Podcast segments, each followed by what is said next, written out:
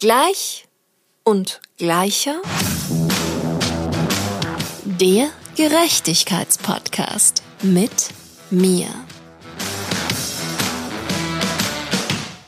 Hallo und herzlich willkommen bei Gleich und Gleicher.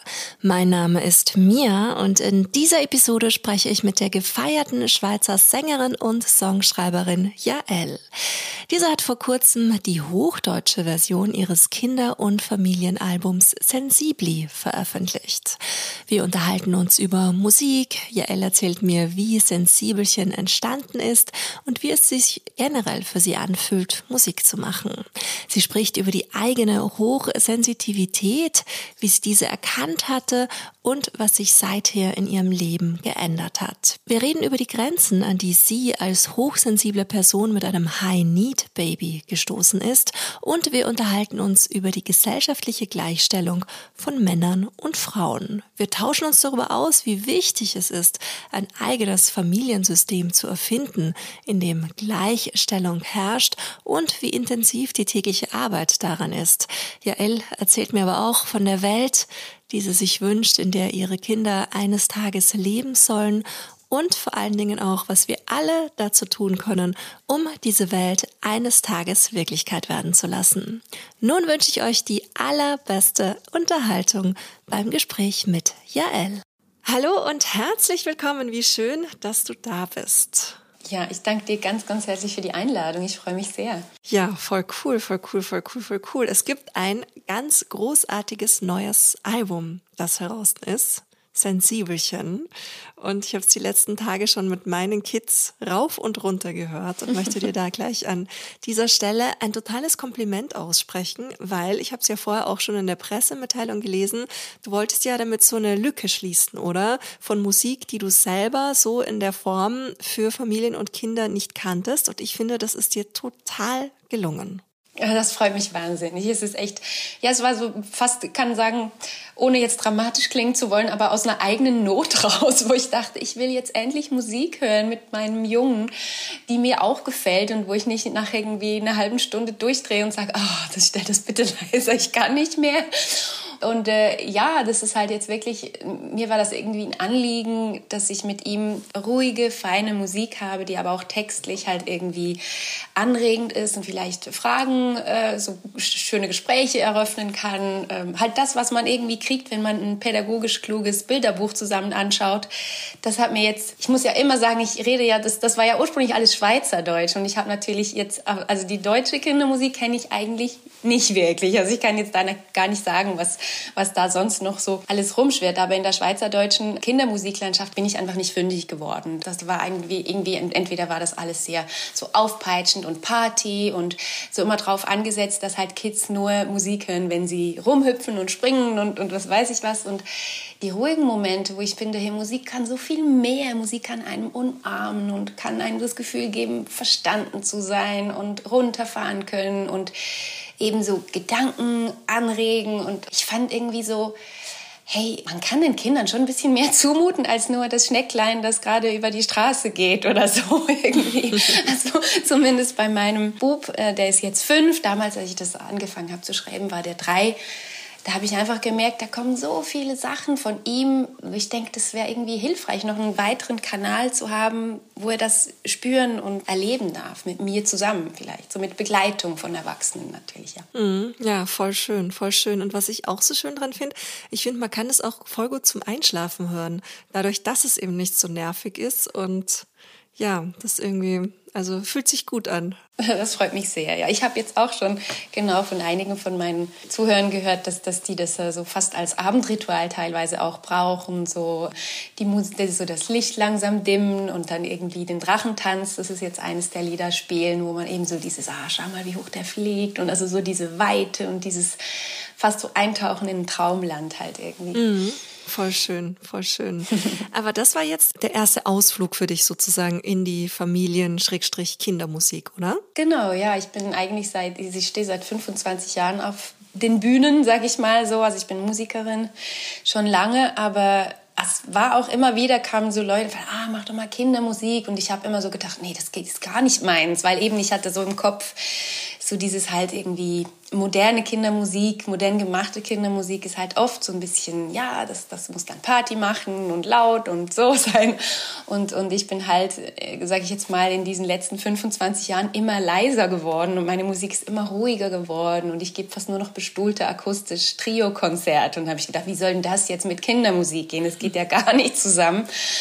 Und doch habe ich dann halt gemerkt, dass eben genau vielleicht das Publikum, das mit mir ja auch älter wird und dann eben auch Kinder kriegt oder sogar Enkel kriegt, dass die dieses Bedürfnis, wie ich das eben habe mit meinem Kind, auch spüren und jetzt wirklich was haben, dass sie mit ihren Kids hören können, dass sie halt verstehen, weil ja, meine andere Musik ist Englisch und da hatte ich dann viel auch vielleicht junge Mädchen, die zwar Fan waren, aber die dann fanden, nee, ich verstehe das nicht und ich singe das irgendwie mit, aber es wäre schön, wenn, ach, mach doch mal Schweizer Mundart oder mach doch mal was, das ich verstehe und so. Und von dem her war ich dann eigentlich in der Pandemie, als ich sehr viel Zeit mit meinem Sohn verbracht habe und wir auch musiziert haben, da kam dann so plötzlich so dieses Lightbulb-Moment, wo ich dachte, ja logisch, dann machst du eben Kindermusik auf deine Art. Dann machst du eben Kindermusik, Jail Kindermusik so.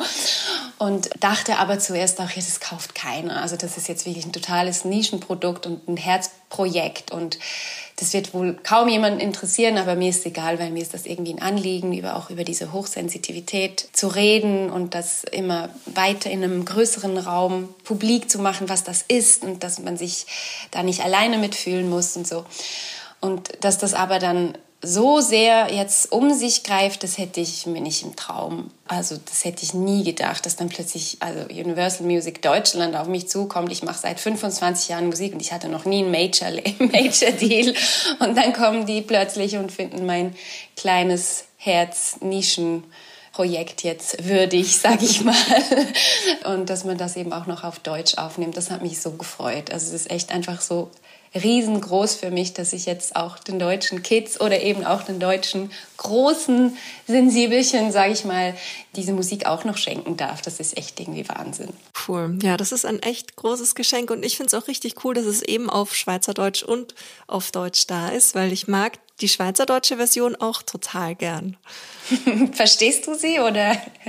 Ja, ich verstehe nicht alles, aber dadurch, dass es ja auch die deutsche Version davon gibt, dann irgendwie schon. Also ich habe, da muss ich auch ehrlich sagen, das erste Mal, wo wir das schweizerdeutsche Album gehört haben, so ein bisschen auch gerade den Großen, der wird jetzt Sex, das ein bisschen durchgezwungen, weil ich gemeint habe, nein, er hat auch einen Onkel und eine Tante. Die Tante ist sogar Schweizerin und die haben lustigerweise auch einen Sohn, der Elia heißt. Deswegen war ich so, okay, cool, es gibt so viele Connections.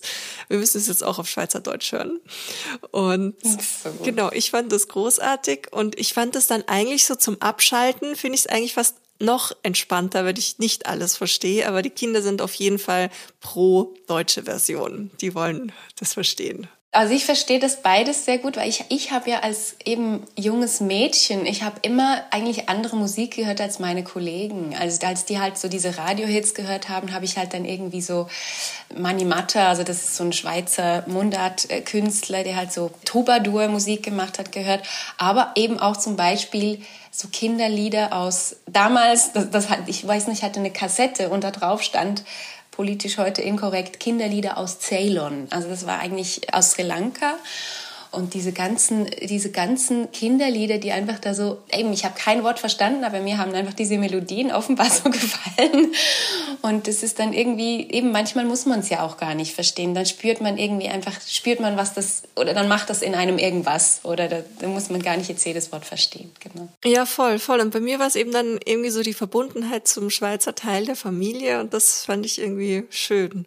Und das mag ich aber generell eben auch so an Musik, dass das finde ich, so eine universelle Sprache ist. Und ich hatte das in der Pandemie ganz stark. Ich schreibe auch für ein Musikmagazin und da war das teilweise dann so, wenn du wusstest, okay, du kommst jetzt nicht wirklich raus aus deinen eigenen vier Wänden, aber diese Möglichkeit durch Musikvideos und durch Alben in andere Länder, auf andere Kontinente zu reisen. Ich habe dann auch wirklich davon geträumt und habe mich mit den Menschen, mit der Musik dort auf einmal so verbunden gefühlt. dass, ähm, ja, das lieb ich auf jeden Fall total generell an Musik. Wie ist das bei dir? Warum ist Musik deine Passion? Man würde ja denken, dass eine Musikerin ständig Musik auch ähm, bei sich zu Hause laufen lässt. Aber ich bin jetzt irgendwie gar nicht so die, also bei mir läuft nicht ständig Musik, bei mir läuft so gezielt Musik und dann wirklich so, ich höre jetzt Musik und ich mache nichts anderes. Und das hat sicher auch mit meiner Hochsensitivität zu tun, dass ich einfach wie, meine Ohren sind irgendwie sage ich jetzt mal, heute Morgen gab es so einen Moment, dann waren wir am, beim Frühstück, saßen wir und mein Sohn äh, wollte irgendwie jetzt doch noch halt kurz seine Geschichte, die er auf so einer so eine, so einer Box gehört hat, äh, die noch zu Ende hören. Und mein Mann hat mir erzählt, der war gestern Abend an einer Beerdigung vom Vater von einem Freund von, von ihm und dann die Kleinen, die noch irgendwie prappelt. Und dann bin ich echt so, äh, Overload. Ich, ich, das, das reicht dann schon bei mir. Das ist irgendwie einfach, das geht irgendwie bei mir schon nicht mehr. Und dann muss halt wirklich, muss halt der Kleine seine Musik abstellen und, also ausschalten und, und dann kann ich mich auf das Gespräch wieder konzentrieren mit meinem Mann und dann habe ich dann wieder Zeit für meinen Jungen. Also es ist irgendwie bei mir alles so, das muss so nacheinander sein. Von dem her ist bei mir jetzt eben nicht ständig Musik. Ich höre Musik, wenn ich Musik höre, so wie wenn ich ein Buch lese, dann lese ich ein Buch und wenn ich Musik höre, höre ich Musik. Es ist für mich nicht so Hintergrundgeplätscher, sage ich mal, das, das nervt mich dann eher. Vielleicht auch so ein bisschen eine, äh, wie sagt man, ähm, dass es halt passiert, dass wenn ich Musik höre, dann bin ich immer so stark drin als Musikerin, wie sagt man, professionell, eine, eine, ich bin dann so in der Musik drin und überlege mir, wie haben die das produziert und höre jedes Wort vom Text und bin dann so fest darauf fokussiert, dass ich einfach nichts mehr anderes irgendwie wahrnehmen kann oder einfach überfordert bin mit.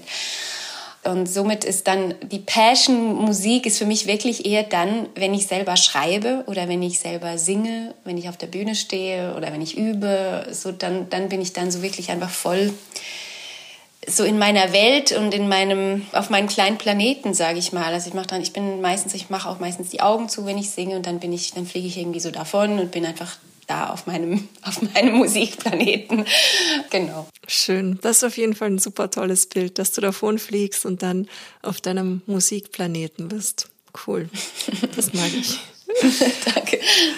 Und du hast es ja jetzt schon ein paar Mal erwähnt, die Hochsensibilität. Und damit schaffst du ja auch ganz, ganz viel Awareness durch das Album und generell durch deine Arbeit. Wie war das bei dir? Wie hast du das bei dir festgestellt, dass du hochsensibel bist und was hat sich dann dadurch für dich verändert? Also festgestellt habe ich das wahrscheinlich schon sehr früh, aber ich habe halt nicht gewusst, was das ist. Also ich habe einfach gedacht, ich bin, ich bin komisch, ich bin irgendwie doof. Also ich bin irgendwie, ich komme nicht klar. Ich, ich habe oft gedacht, dass ich irgendwie so wie eine Beeinträchtigung habe. Ich habe das eher so wahrgenommen als, als Kind. Ich war sehr schüchtern auch. Ich habe halt eben auch da immer wieder so meine Auszeiten gebraucht, viel Tagträumen, viel Rückzug, viel Lesen für mich. Äh, ich habe nicht so gut funktioniert in Klicken, also aber das habe ich auch noch heute, dass ich eben lieber jetzt so wie wir jetzt so one to one ein Gespräch, wo man eintauchen kann und dann wird das oft auch sehr schnell sehr intensiv und sehr persönlich. Und wenn nicht, dann langweilt mich das. Also ich merke dann auch, ich kann nicht Smalltalken. Ich bin, ich drifte ab, weil es mich so langweilt wahrscheinlich oder ich weiß auch nicht. Oder weil ich das Gegenüber wahrnehme, was, das, was es spürt und dann denke, ah, das wäre doch viel spannender, darüber zu reden, wie du dich gerade fühlst. Müssen wir jetzt wirklich da irgendwie über den Fußballergebnis von gestern reden oder so. Und dann ähm, ja, sind das halt so ganz viele Dinge, die ich in meinem Leben immer gemerkt habe. Und dann kam halt auch Einschränkung dazu, dass ich gemerkt habe, ich war schneller überreizt. Ich hatte dann auch Mühe mit, also ich hatte sowohl physisch wie psychisch immer wieder Probleme in meinen jüngeren Jahren. Ganz schlimm auch dann Asthma und Allergien. Und also das war alles irgendwie, hat sich immer eigentlich verschlechtert und zugespitzt, so wie ein, also im Nachhinein würde ich sagen, fast wie ein Burnout, ein Nervenburnout oder ich weiß auch nicht, dass einfach mein ganzer Körper war einfach eh neben sich. Bis ich dann, das war dann erst irgendwie Mitte 30 oder ja, vielleicht ein bisschen früher, wo ich festgestellt habe, dass ich äh, eine Stoffwechselstörung habe und in diesem Buch über diese Stoffwechselstörung stand dann, dass viele Menschen die diese HPU heißt das, Hämopyrolactamurie oder so irgendwo, ich kann es kaum aussprechen, dass, dass eigentlich das selber ziemlich einfach jetzt zu behandeln ist, aber dass man sich doch auch schlau machen solle, weil viele, die das haben, auch eben grundsätzlich hochsensitiv oder erhöht neurosensitiv, wie man es nennen will, sein könnten. Und da war das das erste Mal, wo ich diesen Begriff Hochsensibilität überhaupt gelesen habe. Das war ja vielleicht vor zehn Jahren oder so. Und dann habe ich mir da mal, so, hab ich, was man halt so tut, dann googelt man mal und dann findet man irgendein Buch und dann lese ich es mal und ich saß halt über diesem Buch und ich habe einfach nur noch geheult, weil ich gemerkt habe, hey, das bin ja ich, die schreiben über mich, das Buch, das, das ist irgendwie so. Und das war so, oh, Gott sei Dank, ich bin irgendwie, ich bin okay, du bist okay, weißt du, also so dieses mhm. Gefühl von, jetzt kann ich das endlich alles verstehen und benennen und weiß auch, was ich tun kann, dass es mir besser geht damit. Und das war natürlich ein, es war ein riesiger Moment in meinem Leben und seit da bin ich, also ich war dann sehr lange, habe ich mich fast nur noch um meine Hochsensibilität gekümmert und um mein, sage ich jetzt mal, ich habe dann immer so dieses Bild gehabt von meinem kleinen inneren Kind, das eben so ganz zart ist und das Mühe hat mit diesen, mit diesen Außenreizen und habe wirklich fast wie dieses Kind bemuttert in mir, so, so, so, so nachbemuttert. Das ist alles, was da passiert ist in der Kindheit und so, dass, dass das noch Verständnis kriegt und und dass man das drehen kann und sagen kann, hey, Cookie, du hast jetzt dieses Bild von dir, dass du falsch bist, aber das bist du nicht. Und das hat alles wunderbar funktioniert und mit Meditieren und Pausen machen und alles wunderbar, bis ich dann vor fünf Jahren Mutter geworden bin und mein Sohn Elia war ein Schreibaby und ein High-Need-Baby. Und dann geht das halt nicht mehr mit Pausen machen und meditieren. Und also da bin ich sowas von, ich weiß nicht, auf die, also wirklich richtig auf die Fresse nochmal gefallen und das ging mir gar nicht gut.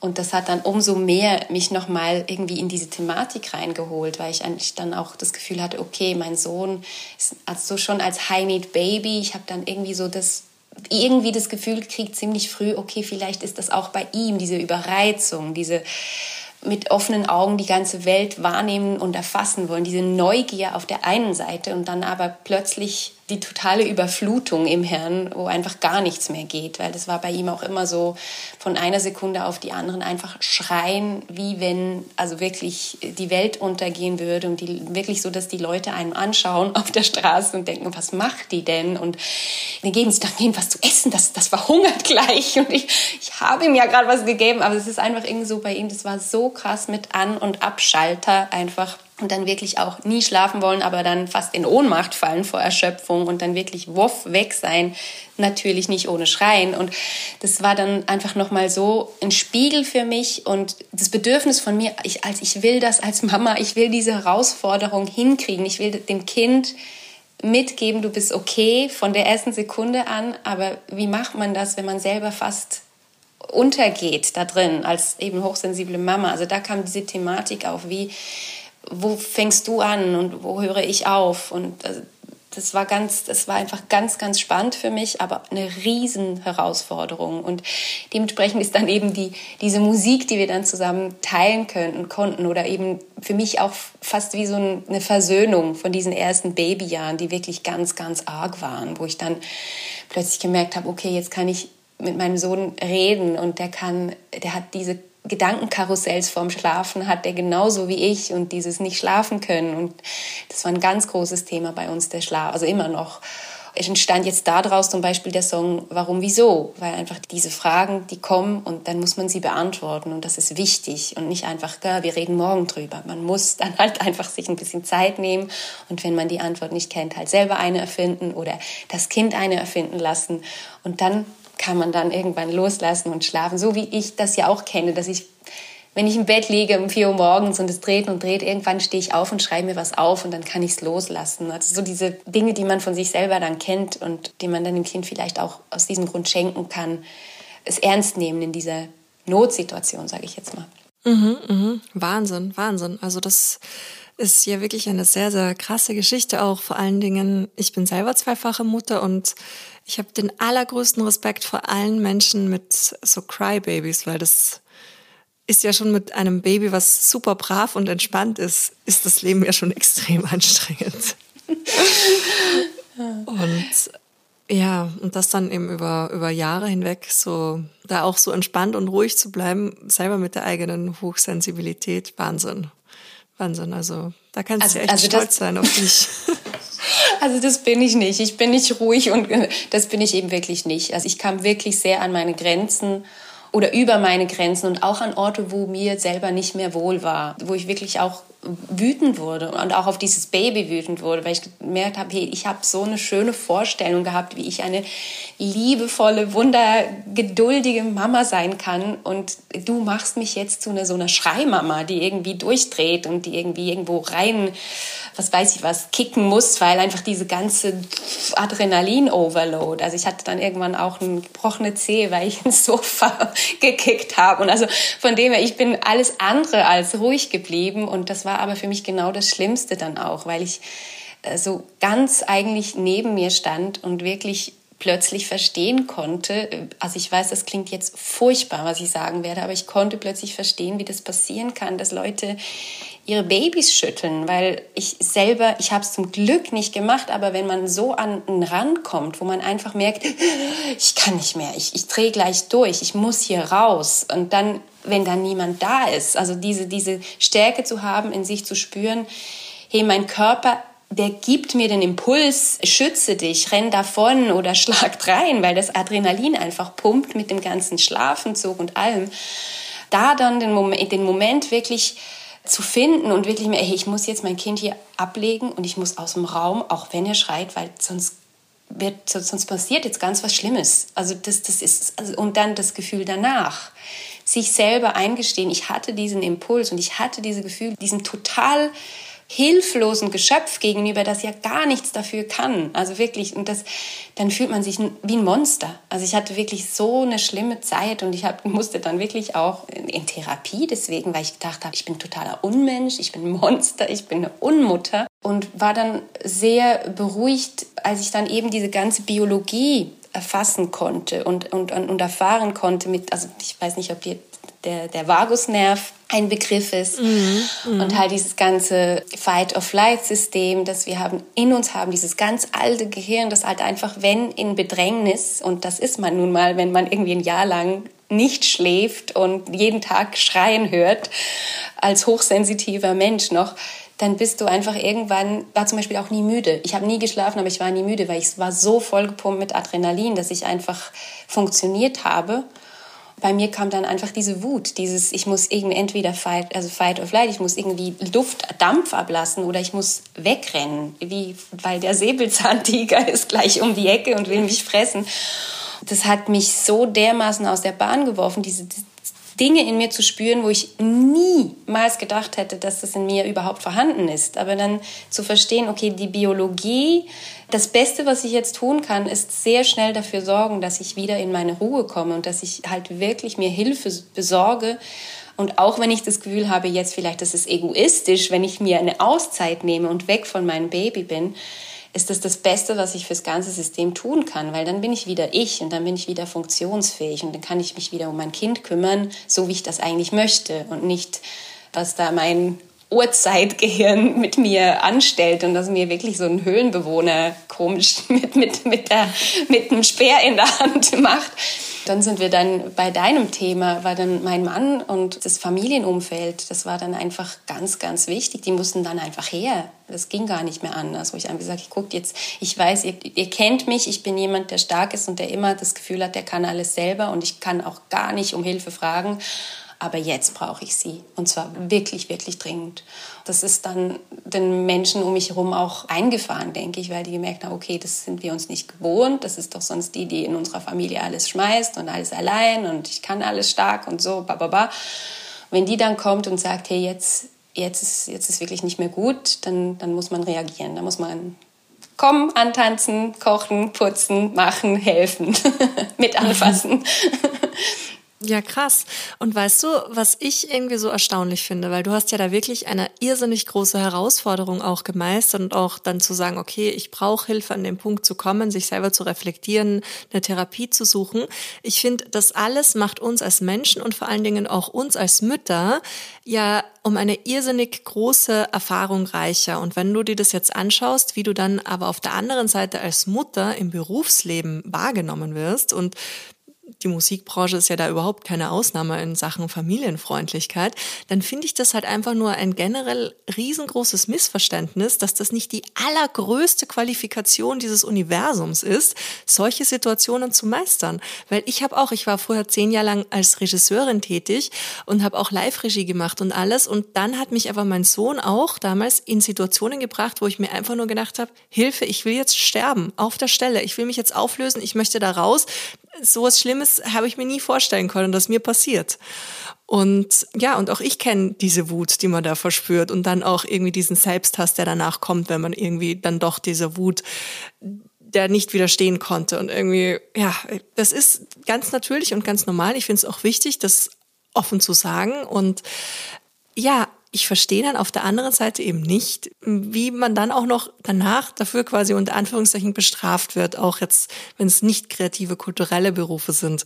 Das hat bei mir aber dann auf der anderen Seite, also mein persönlicher Weg ist dadurch auch total geprägt, weil ich seither auch gegen dieses Unverständnis ankämpfen will und ganz, ganz viele Formate ins Leben gerufen habe und generell einfach die Gleichstellung der Geschlechter, weil wie du es auch gesagt hast, so, du bist die, die bei euch in der Familie, der alles geschmissen hat und die starke Frau. Das ist ja ein Bild, was sich ganz, ganz oft wiederholt, was aber irgendwie in der Form gesellschaftlich gar nicht gewürdigt wird. Und das ist so ein Thema, ich, das kann ich irgendwie nicht so ganz verstehen, warum diese Diskrepanz vorhanden ist. Wie siehst du das? Also ich empfinde es einfach, wir sind irgendwie da immer noch auf einer Reise und wir sind noch nicht angekommen am Ziel. Ich sage das immer wieder, ich finde das wunderschön, dass unsere Vorfahrinnen da sich so eingesetzt haben für uns, dass wir Frauen arbeiten dürfen und alles. Aber es geht, es ist einfach wie, die Lösung ist noch nicht da irgendwie. Wir sind jetzt irgendwie so auf einem, auf einem, auf einem Abstellgleis irgendwo im Nirgendwo und versuchen nicht so zu sein wie unsere Großmütter oder unsere Mütter sogar noch vielleicht so in diesem ganz patriarchalen äh, Muster, also ich jetzt in meinem Fall und auch, sage ich mal, 90 Prozent von meinen Freundinnen, da war klar, der Papa war arbeiten und die Mama war zu Hause. Einige hatten vielleicht schon so ein bisschen moderne Mütter, die auch noch ein bisschen arbeiten gingen und so. Aber das war dann schon so jetzt in unserer Generation dann eben so, ja, jetzt dürfen wir quasi, aber es ist halt nicht so, wir dürfen und werden dafür auf der anderen Seite entlassen, sondern wir dürfen auch noch. Also das, nebst all dem, was meine Mama macht und das ist dann auch eben mit all diesen wahnsinnig nett gemeinten äh, Erziehungsratgebern, wo man eben auch ja anti-autoritär erzieht, was mehr Energie und mehr Zeit und mehr braucht als Mama, als wenn man einfach gesagt hat, so und so und so und fertig und du sitzt jetzt hier und machst das, sondern man sucht das Gespräch, man geht auf Augenhöhe, man findet Kompromisse im besten Fall, aber das dauert länger, das braucht eine mehr. Ich sage nicht, dass es falsch ist, aber es ist einfach Arbeit.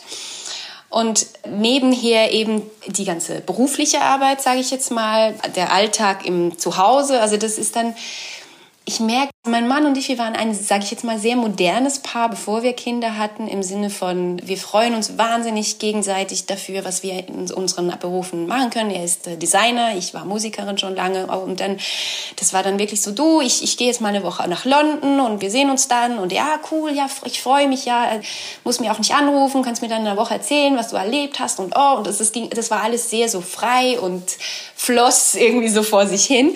Und dann kommt eben ein Kind und dann war einerseits die Biologie, jetzt irgendwie in unserem Sinne ein Schreibaby, das halt irgendwie mehr oder weniger 15 Mal in der Nacht an die Brust will. Also da war dann irgendwie, ja, wie soll man, also da kann der noch so da sein. Das nützt, nützt dann irgendwie halt irgendwie einfach nichts.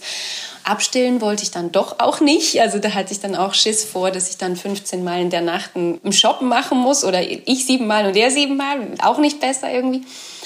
Und dann kam dann schon bei mir auch schlicht in dem Sinne die Biologie dazwischen, dass ich gemerkt habe, mein Mann konnte besser einfach sagen, ja, dann geht er halt einfach in die Kita dann und dann.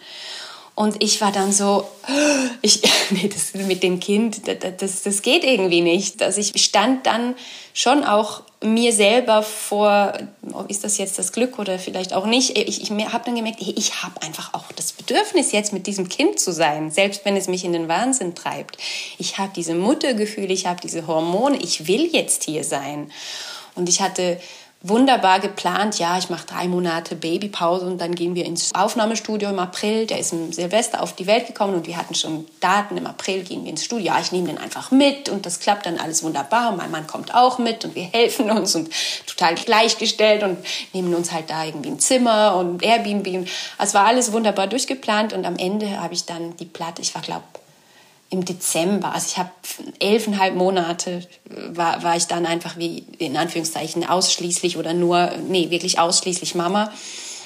Und alles andere, also ich hätte jetzt im Nachhinein, muss ich sagen, ich hätte sogar noch ein halbes Jahr länger anhängen können, weil es, das war, ich war dann wirklich wieder in meine Ruhe gekommen, bin ich, als er zweieinhalb Jahre war, in der Pandemie, wo dann mein Mann viel zu Hause war und wir ganz viel Zeit zusammen hatten und er ein bisschen am Computer und ich ein bisschen am Computer und dann habe ich ja eben auch Sie sensibelchen Lieder geschrieben. Also das war dann, dann kam ich irgendwie so an und habe gemerkt, so, ja, das wäre das wär toll. Also die Pandemie war für uns eigentlich die Zeit, in der wir am gleichgestelltesten waren überhaupt als Eltern.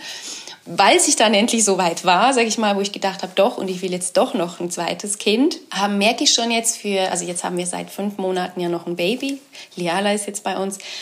Und da habe ich mir schon auch so ein Stück von abgeschnitten. Also wir sind jetzt viel mehr auch in diesem pandemieähnlichen, äh, halt eben Homeoffice und das ist so ein bisschen mehr äh, so fließende Übergänge sind. Halt so ich am Morgen und dann kommst du und dann machen wir den Mittag zusammen und dann bin ich weg und du mit den Kids. Und so dieses, dass man einfach nie längere Zeit so dieses oh, ich bin einfach alleine auf der ganzen Welt und wenn sich das zuspitzt, dann ist einfach niemand da. Also das finde ich halt das ganz, ganz arg Schlimme, sage ich jetzt mal, wenn man in eine Überforderung oder in eine so eine Überreizung, überreizende Situation kommt, wenn dann einfach niemand da ist, wenn man dann irgendwie äh, nicht mehr weiß, wohin mit sich so. Mhm, mh. Da hilft das auf jeden Fall. Da, eben, da sage ich jetzt mal, haben wir gelernt ein bisschen aus der Zeit mit Elia, aus der ersten Babyzeit. Aber um auf deine Frage zurückzukommen, ja, ich habe wirklich das Gefühl, man muss eigentlich sein eigenes Familiensystem erfinden heute. Also in jeder Familie anders. Und, und, und auch das braucht ja wieder Energie und sich immer wieder absprechen. Und also das merke ich jetzt eben, wir haben jetzt diese fließenden Übergänge und das klingt so easy, aber das bringt natürlich auch sehr viel mehr Organisationsarbeit mit sich. Und das ist dann ja auch wieder irgendwie Zeit und Energie. Und meistens macht dann auch eher ich wieder die, wo ich gucke, okay, wann kommt vielleicht eine Nanny oder wann kommt die Oma oder wann äh, jetzt geht er arbeiten und wann gehe ich arbeiten und also man muss sich das hart verdienen, finde ich, diese Gleichstellung. Also es ist die Lösung parat habe ich echt noch nicht. Also ich bin da jeden Tag dabei, Lösungsansätze zu erfinden und, und, und zu suchen. Aber so richtig jetzt sagen, ja, wir sind gleich, könnte ich jetzt nicht. Also trotzdem nicht. Auch bei aller Liebe und bei allem Effort von meinem Mann und so, das ist am, am Schluss des Tages äh, mache ich immer noch viel mehr als er. Ja. mm. ja, ich kenne äh, das Phänomen sehr gut. Auf jeden Fall. Aber wie war das dann bei dir, darf ich das fragen, dass du dich dann trotz eines Crybabys für ein zweites Kind entschieden hast? Woher kam diese Entscheidung? Das war irgendwie auch eigentlich wie beim ersten Kind. Wir hatten auch lange, ich, ich war ja 38, als Elia zu uns kam und wir haben wirklich lange auch das Gefühl gehabt, wir wollen gar keine Kinder und dann war das irgendwie plötzlich so ein nach langem Hin und Her und Lesen und warum ist das so und an Forschung betreiben und ist das komisch oder seltsam, dass ich jetzt diesen Kinderwunsch nicht so stark habe, wie vielleicht meine Freundin, die alle schon, was weiß ich was, acht oder neunjährige Kinder hatten kam dann irgendwann einfach so, so wie ein Moment, wo das irgendwie, also ich, ich erinnere mich genau an den Moment, ich saß auf dem Sofa und Roger, also mein Mann hat gekocht in der Küche und es lief Musik und ich habe wirklich eben genau so einen Moment gehabt, wo ich einfach ein Album wieder mal höre, das mich so an meine jüngere, also ich habe, ich weiß noch gar nicht, welches Album, von den Cardigans, Gran, Gran Turismo, Gran Turismo, ich weiß nicht mal, wie man es ausspricht, dieses Album gefeiert und ich war da auf dem Sofa und es roch nach Essen und dann hatte ich einfach plötzlich so wie ein mega Backflash von mir als Kind im Wohnzimmer meiner Eltern. Mein, mein Vater war Tänzer und der hat immer sehr laut Musik äh, gehört und dann tanzte der so durch das Wohnzimmer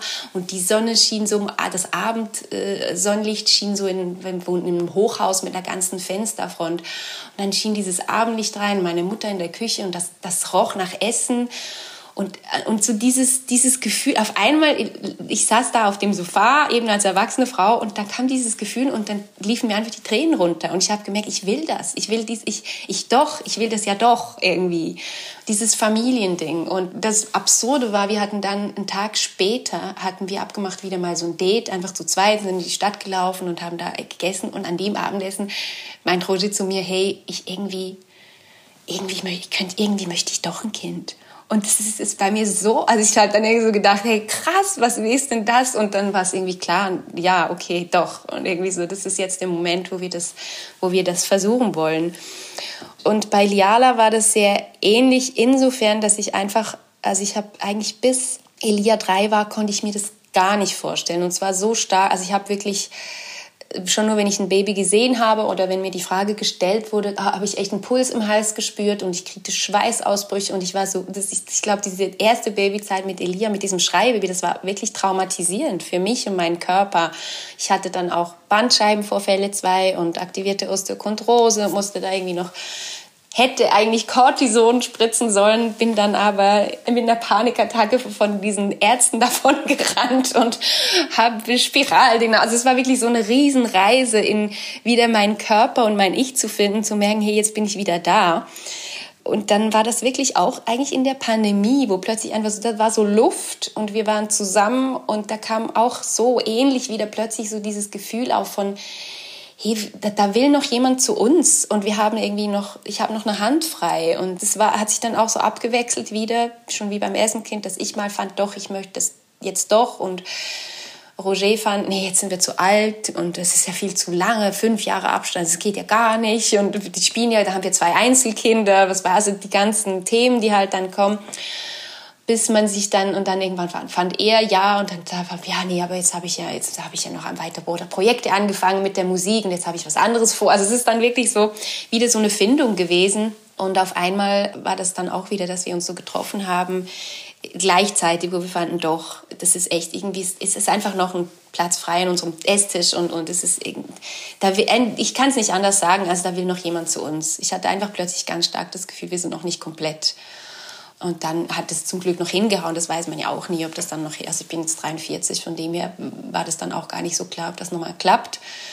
Und dass das jetzt geklappt hat und dass sie jetzt wirklich glücklicherweise zu meiner großen Freude wirklich so ein Baby ist, wo ich jetzt die Mama sein kann, die ich mir immer vorgestellt habe, ganz geduldig und ein zufriedenes Baby habe und wenn es nicht zufrieden ist, Zeichen macht, wie so, ich will essen oder ich bin also mit den Äuglein reiben und so. Das hat halt Elia alles nie gemacht. Ich habe geguckt und geguckt und er hat einfach nur geschrien und ich wusste nicht warum. so, das ist irgendwie von im gleichen Bett schlafen und auf Abruf stillen und immer tragen und nie schnuller, weil der wollte immer nur meinen Finger im Mund oder die Brust. Und also ich wusste gar nicht mehr, was ich tun kann. Das ist wirklich so, ich, wenn mir jemand sagen würde, wie kriege ich das Kind glücklich, dann würde ich es tun, aber es gab irgendwie einfach nichts mehr. Und bei ihr ist jetzt das so sehr heilend für mich und versöhnlich zu merken, ah ja doch, ich kann ja eine Mama sein, die ein Kind wirklich zufrieden machen kann und, und du, also es klingt jetzt ein bisschen doof, aber du, ich glaube, du weißt, was ich meine. Einfach so dieses bedürfnisorientierte, was mir eigentlich sehr wichtig war, wenn man dann das sich so fest Mühe gibt, bedürfnisorientiert sein Kind zu erziehen oder zu halt zu umsorgen und dann merkt man einfach, das ist immer trotzdem, trotzdem die ganze Zeit unzufrieden, dann stellt man schon sich selber irgendwie in Frage und hat das Gefühl, bin ich völlig bescheuert? Also spüre ich das falsch oder was ist denn da? Bin ich einfach zu blöd, um Mama zu sein? Und das jetzt äh, zu merken mit Liala, nee, ach so, aha, ja so, ja so ist das ja ganz einfach. Also das klingt, das soll nicht arrogant klingen, aber es ist echt halt äh, nach, nachdem das erste Baby, das, nachdem Elia so eine mega Herausforderung war, ist das jetzt so richtig, die kommt einfach mit und es läuft mit und sie, sie lacht und ist zufrieden und dann irgendwann äh, dreht sie den Kopf und dann weiß sie, ja, ja gut, jetzt will sie wahrscheinlich trinken und dann trinkt sie und dann ist sie wieder zufrieden und das ist irgendwie so, für mich jetzt irgendwie so, geht so einfach, weißt du? Cool. Das ist schon, cool. ja. Ach schön, das freut mich sehr zu hören. Und bei uns ist es wirklich, also ich kann das mega gut nachvollziehen, weil es für uns einfach auch sehr, sehr ähnlich ist. Also wir haben auch die Kleine, die haben auch fünf Jahre Unterschied und die Kleine hat in mir auch noch nie dieses, dieses Wutgefühl projiziert, provoziert. Das ist irgendwie ganz interessant und hätte ich auch nicht anders herum haben wollen. Und ja, ich weiß nicht, ob es am Geschlecht oder woran es auch immer liegt, aber das ist auf jeden Fall schön, dass man das dann auch noch so erleben darf. Ja, genau. Ja, ja nee, ich, ja, also es ist, ist ja auch irgendwie, ich glaube, es ist halt auch von außen ein wahnsinniger Druck auf den Müttern von heute, dieses eben, ich habe es vorhin schon mal erwähnt, so dieses gut gemeinte, ähm, wie kann man, ich sage jetzt mal auch artgerecht, also wenn das ein Thema, Thema, ich habe, du merkst, ich habe viel gelesen, also all diese Bücher, die man liest, wo man merkt, hey, das sind alles so tolle Inputs und ich möchte das alles machen und dann manchmal einfach auch ein Overload kriegt, weil man merkt, oh hey, das ist jetzt ähm, es ist einfach auch, auch ähm, lieb gemeint, aber viel irgendwie so, wo man, wo man denkt, oh, jetzt habe ich jetzt habe ich wieder das falsch gemacht und ah, das hätte ich ja so sollen. Und ich glaube, unsere Eltern haben sich sehr viel weniger in Frage gestellt in ihrem Erziehungsstil. Weißt du, das war einfach, man macht das einfach so. Und meine Eltern sagen jetzt auch immer, warum überlegst du dann immer, nachdem ihr irgendwie einen Zoff hattet, war, was du falsch gemacht hast und warum suchst du mit ihm das Gespräch und hast das Gefühl, du musst das mit ihm noch klären, das ist doch überhaupt nicht nötig. Und ich merke so, doch, für mich ist das, für mich ist das irgendwie nötig, weil sonst kann ich ja nicht irgendwie, will ja auch wachsen, ich will ja auch irgendwie das besser machen und, und irgendwie, ja, so. Ja, total, total. Ich kenne das auch und ich finde es aber auch wichtig, also so reflektiert an die Sache ranzugehen und das zu hinterfragen. Ich glaube, am Ende ist es sehr, sehr zuträglich und vor allem auch für die Generation an Menschen, die wir da gerade auch heranziehen. Da wird sich was verändern. Davon bin ich ganz fest überzeugt. Ja, da bin ich auch fest überzeugt von. Mhm. Schön, schön, schön, schön. Ja, du bist ja hier in einem Gerechtigkeitspodcast. Das heißt, Gerechtigkeit ist so das übergeordnete Thema und ich finde, die Themen, die wir jetzt schon angesprochen haben, die haben da bisher schon wirklich hervorragend dazu gepasst. Und ich möchte jetzt gerne auch vielleicht so ein Stück weit diesen Zukunftsgedanken aufgreifen. Was wünschst du dir denn für deine Kinder? In welcher Welt sollen die mal groß werden? Boah, jetzt kommen die schwierigen Fragen. ähm, in welcher Welt sollen die groß werden? Also ich, für mich ist schon, also dass ich jetzt zum Beispiel mit meinem Sohn sehr oft das Gespräch suche und eben Kompromisse suche und den Kontakt auf Augenhöhe, das ist für mich jetzt zum Beispiel etwas sehr, sehr Wichtiges, wo ich denke, dass das aus ihm auch einen Erwachsenen macht, der sich ernst genommen fühlt und der sich zutraut, selber Entscheidungen zu fällen. Solche Dinge. Ich habe da schon manchmal auch so diese Gedanken, boah, das ist jetzt also die Welt, in der wir leben, das wird alles immer schneller und lauter und leistungsorientierter auf der einen Seite. Und, und ähm, meine, meine Kinder, wie werden die da, also wie wird das in 15 Jahren sein, wenn die sich einen Beruf suchen müssen und so. Ich komme ja jetzt schon nicht mehr mit, irgendwie, wenn ich jetzt die Jugend von heute sehe. Und ich glaube, das Beste, was man tun kann, ist echt als Eltern einfach denen einen einen Boden zu geben, wo die sich irgendwie gestärkt fühlen und mit sich selber sicher und vorleben, halt dieses, dieses Vorleben von ich darf Fehler machen, ich darf und soll und muss Pausen machen, ich, ich suche das einen Weg mit dem Gegenüber klarzukommen, also halt so diese ganz, sage mal, simplen Werte mit auf den Weg zu geben. Und dann hoffe ich schon auch, dass es halt dadurch, dass es immer mehr in die eine Richtung, in dieses schneller, leistungsorientierter, da, da, da geht, dass da halt auch diese Gegenseite immer größer und stärker werden darf jetzt auf unserem Planeten. Und ich habe da schon das Gefühl, gerade durch die sozialen Medien und solche Podcasts, wie du das auch machst, dass da irgendwie so eine Awareness auch gestärkt wird, dass man immer mehr auch Dinge finden kann, wenn man sie suchen geht, wo man sich wieder abgeholt und zu Hause fühlt. Also wo man plötzlich merkt, ah, also jetzt als Beispiel schon nur mein äh, sensibelchen Instagram-Account da habe ich auf einmal Leute, die das liken. Dann gehe ich gucken, wer ist denn das? Was machen die denn? Ah, das ist auch cool, was die macht. Ah, das ist ja spannend. Und dann merke ich plötzlich so eine Fülle von eigentlich Leuten mit tollen Ideen und, und coolen Podcasts und coolen, ähm, was weiß ich, Kunstprojekten oder einfach ganz, ganz breit gestreut, wo ich merke, finde ich dann irgendwie auch immer wieder so aufbauen und trösten zu merken, hey, da plötzlich tut sich so eine Welt auf, wo ich merke, ich bin selber eigentlich jetzt nicht so super beweglich auf den, auf den sozialen Medien, weil mich das oft auch überfordert mit der Technik und so, weil ich so voll einfach so eben, du merkst ja, ich bin zu 99 Prozent Herz, so. Und dann, aber zu merken, ah, es gibt ja noch mehr von diesen, diesen, diesen Sensibelchen und, und ganz viele und dass man da plötzlich eine Möglichkeit kriegt, einen Austausch zu finden und vielleicht auch eben ohne, dass man jetzt irgendwie noch das 725. Buch kauft und liest, einfach zu merken, hey, da ist wieder jemand, der sich irgendwie auch coole Gedanken gemacht hat und das gibt mir wieder einen Input und wieder einen Denkanstoß. Das ist für mich so im Moment gerade so eine extreme Hoffnung, dass ich da merke, ähm, da ist bei ganz vielen Leuten das Bedürfnis da, eben so ein Gegen, so ein, wie ein Gegenpol zu geben, gegen dieses schnelle, laute, leistungsorientierte, dass es ganz stark eben auch in die andere Richtung geht und dass da vielleicht hoffentlich längerfristig in der Generation unserer Kinder wieder mehr eine Balance entstehen kann, dass da eben oder es vielleicht sogar, das wäre ja Wahnsinn, ein bisschen mehr in diese Seite kippen kann. Aber ja, das, ja, da erlaube ich mir noch nicht ganz die Hoffnung zu, aber es wäre natürlich schön.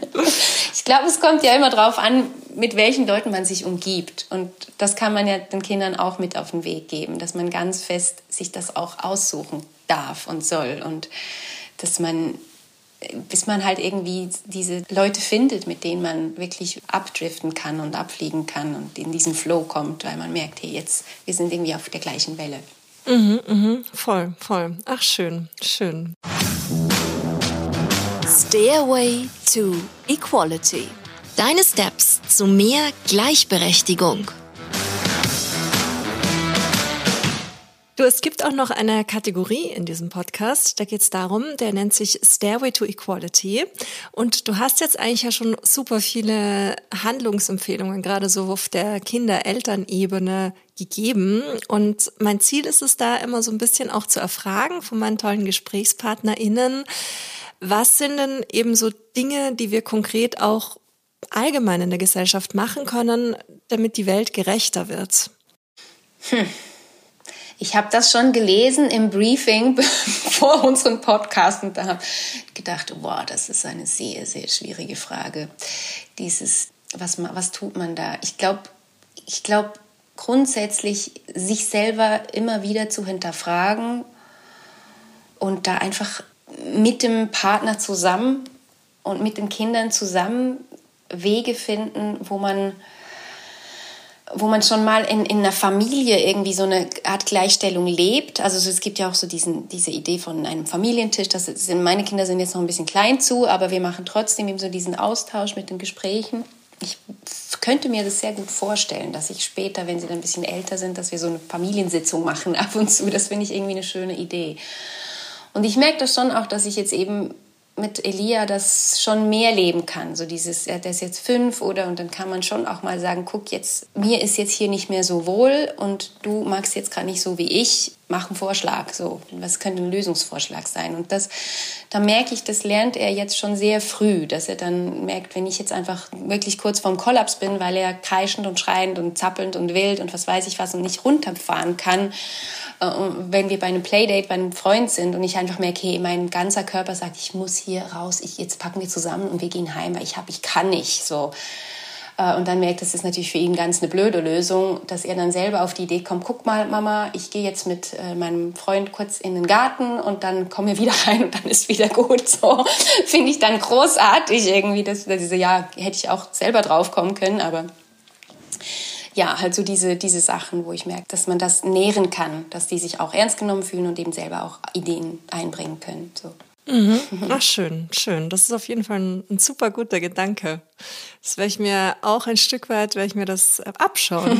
Gut, das freut mich. Für meine, für meine Kids, weil auf die Idee bin ich nämlich selber noch nicht gekommen, auch mal diese Gegenfrage zu stellen. Du, was können wir denn jetzt machen, um die Situation aufzulösen? Was, was ist denn dein mhm. Vorschlag? Bisher war immer ich aktiv mit, ach, das, das, das, das, das, das, das oder lass uns doch noch das probieren.